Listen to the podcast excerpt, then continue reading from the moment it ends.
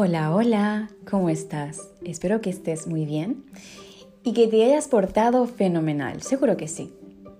Eres muy bueno, eres muy buena y seguramente que lo has hecho súper bien estos días.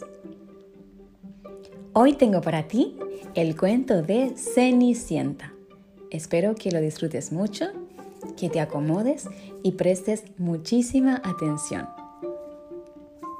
Había una vez, hace mucho, mucho tiempo, una joven muy bella, tan bella que no hay palabras para describirla.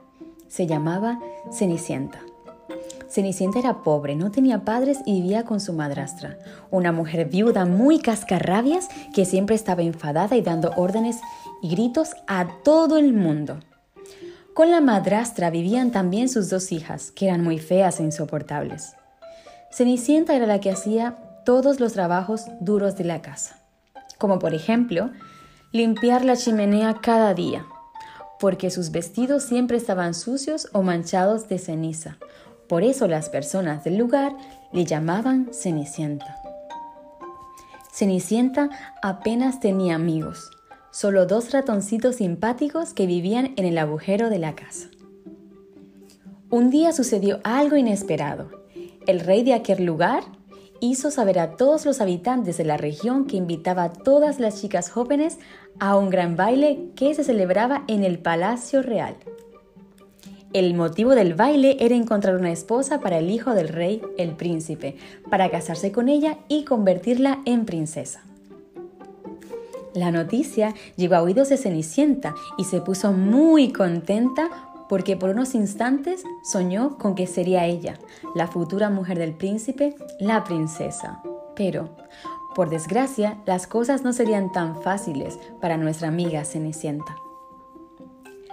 La madrastra de Cenicienta le dijo en un tono malvado y cruel, Tú, Cenicienta, no irás al baile del príncipe, porque te quedarás en casa fregando el suelo, limpiando el carbón y la ceniza de la chimenea. Ah, y preparando la cena para cuando nosotras volvamos. Cenicienta esa noche lloró en su habitación. Estaba muy triste porque ella quería ir al baile y conocer al príncipe. Al cabo de unos días llegó la esperada fecha, el día del baile en palacio. Cenicienta veía cómo sus hermanastras se arreglaban y se intentaban poner guapas y bonitas, pero era imposible, porque eran muy feas, de tan malas. Sus vestidos sí que eran bonitos. Al llegar la noche, su madrastra y sus hermanastras partieron hacia el palacio real, y Cenicienta sola en casa, una vez más, se puso a llorar de tristeza. De pronto sucedió algo increíble se le apareció una hada madrina muy buena y muy poderosa. Y con voz suave, tierna y muy agradable le dijo a Cenicienta, No llores más, te ayudaré. ¿De verdad? dijo Cenicienta un poco incrédula, pero ¿cómo vas a ayudarme? No tengo ningún vestido bonito para ir al baile y mis zapatos están todos rotos. La hada madrina sacó su varita mágica y ella tocó suavemente a Cenicienta y al momento, ups, ¡Qué milagro! Un maravilloso vestido apareció en el cuerpo de Cenicienta, así como también unos preciosos zapatos. Ahora ya puedes ir al baile de palacio Cenicienta, pero ten en cuenta una cosa muy importante. Tu vestido a las 12 de la medianoche volverán a ser los harapos que llevas ahora. Hay algo más que debes saber. Delante de la casa te espera un carruaje que te llevará al gran baile en palacio pero a las 12 de la medianoche se transformará en una calabaza. Bien, dijo Cenicienta, ya soy feliz solo por poder ir al baile. Cuando Cenicienta llegó al palacio causó mucha impresión a todos los asistentes.